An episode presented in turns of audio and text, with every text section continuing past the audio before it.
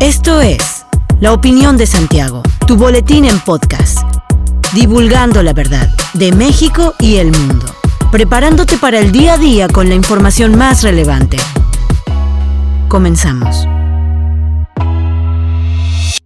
Buen día, bienvenido a La Opinión de Santiago, tu dosis breve de información para arrancar el día con lo más relevante a nivel nacional e internacional. En su actualización diaria, la Secretaría de Salud de Durango informó que se incrementaron a 71 el número de casos de meningitis en Durango, mientras que se han reportado 22 lamentables defunciones a causa de este padecimiento. La Fiscalía General de Durango ya obtuvo siete órdenes de aprehensión en contra de administradores y dueños de hospitales privados, en donde se realizaron los diversos procedimientos quirúrgicos de bloqueo que derivaron en la enfermedad. El primer caso de dicha enfermedad se registró en el mes de mayo, a causa de una anestesia caducada, cuando se registraron cinco pacientes con meningitis micótica. La dependencia de Salud recordó que la meningitis no es contagiosa y que se debe buscar atención médica ante los siguientes síntomas: fiebre, irritabilidad, somnolencia, dolor de cabeza, rigidez del cuello, náuseas, vómitos y falta de apetito. Irán anunció la disolución de la Policía de la Moral tras casi tres meses de protestas desencadenadas por la muerte de Masha Amini, detenida por esta unidad por supuestamente violar el estricto código de vestimenta impuesto en el país. La policía de la moral fue suprimida, informó la fiscal general de Irán, Mohammad Jafar Montaseri. La mejor manera de hacer frente a estos disturbios es prestar atención a las verdaderas demandas del pueblo, en su mayoría relacionadas con cuestiones de subsistencia y económicas, indicó el portavoz de la presidencia del Parlamento, Seyed Nesamoldin Mousavi. El anuncio, considerado como un gesto hacia los manifestantes, se da un día después de que las autoridades anunciaron que revisarían la ley de 1983 sobre el velo obligatorio, aunque el anuncio de la abolición fue recibido con escepticismo por parte de los iraníes en las redes sociales.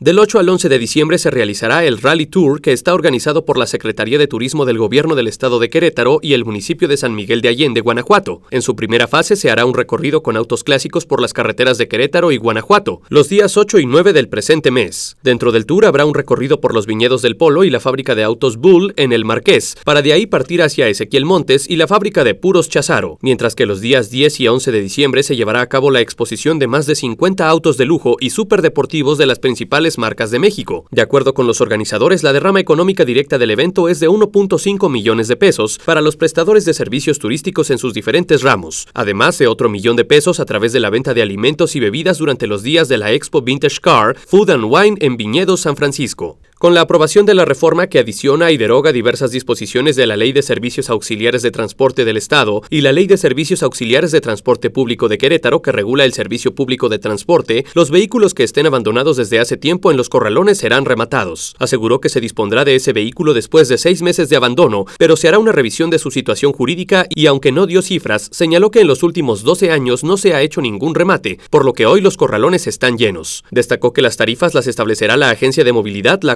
deberá hacer una publicación anualmente para la actualización de las mismas, y dijo que el tema es que muchos de estos vehículos llegan a los corralones con daños mayores a los que vale la propia unidad. Entonces muchas personas deciden dejar su vehículo en esta circunstancia porque ya sea que al que le chocaron causaron mayores daños o causaron daños de infraestructura a algún municipio, estado o a la nación y abandonan su vehículo. Ahora lo que estaremos haciendo es un proceso de remate y utilización de estas piezas y que el Estado pueda recuperar infracciones y la recuperación del daño. Estamos trabajando para que en la vía administrativa el procedimiento de liberación sea más ágil, explicó. A partir de este lunes 5 de diciembre y hasta el 31 de enero de 2023, se llevará a cabo la renovación de la tarjeta Bienestar en todo el país. Lo anterior fue dado a conocer por Ariadna Montiel Reyes, secretaria de la Dependencia Federal, quien agregó que este cambio se realizará de manera paulatina. Mientras tanto, las personas podrán recibir aún su pensión en la tarjeta actual del Banco Banamex, ya que algunas pueden tener saldo todavía. De acuerdo con lo informado, para la renovación se requiere tener a la mano la siguiente documentación: identificación oficial con fotografía, acta de nacimiento, CURP de reciente impresión, comprobante de domicilio y número de teléfono. Las personas inscritas recibirán una visita para constatar la información y poder recibir su pensión sin ningún problema. Hasta aquí la información de hoy. Regresa mañana para otra pequeña dosis con las noticias más importantes. Mantente bien informado con la opinión de Santiago. Encuéntranos en Facebook, Instagram y TikTok como arroba la opinión de Santiago. Te deseamos que tengas un excelente día.